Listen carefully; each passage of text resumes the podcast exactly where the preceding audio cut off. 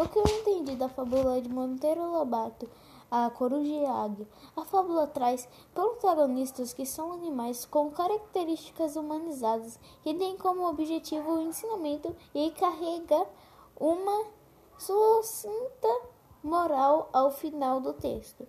A história mostra para a criança como o senso estético é, é objetivo e como devemos sempre observar.